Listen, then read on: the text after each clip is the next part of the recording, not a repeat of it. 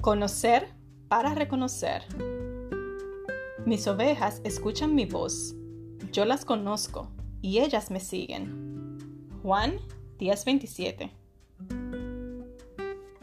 Imagina que vas a una confitería a encontrarte con una amiga.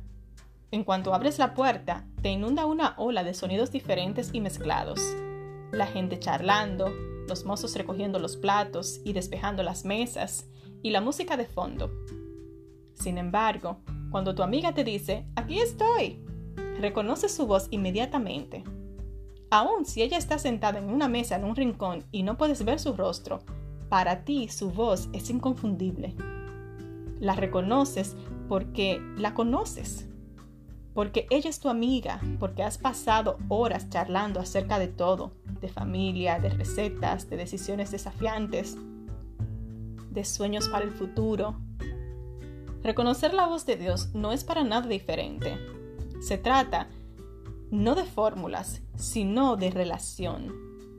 Sí, es cierto, hay pasos que puedes y debes dar, como pasar tiempo orando y leyendo la Biblia.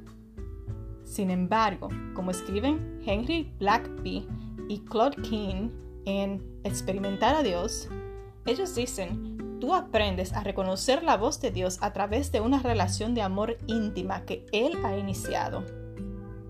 Aprendamos a distinguir la voz de Dios entre la miriada de sonidos y ruidos que nos rodean cuando nos familiarizamos con su carácter, con sus modidos, con el amor que destilan sus palabras. Una de mis mejores amigas es francesa. Cuando ella me ve y me saluda, lo hace con una inflexión de voz y una pronunciación única. Su hola es melancólico y está cargado de un afecto entrañable y casi palpable. Podrían vendarme los ojos y hacer que mil mujeres diferentes me dijeran hola, y aún así la reconocería por su tono de voz y su ternura. La clave es reconocer a Dios. Se trata de pasar tiempo con Él. Lo reconocemos a fuerza de costumbre y de práctica.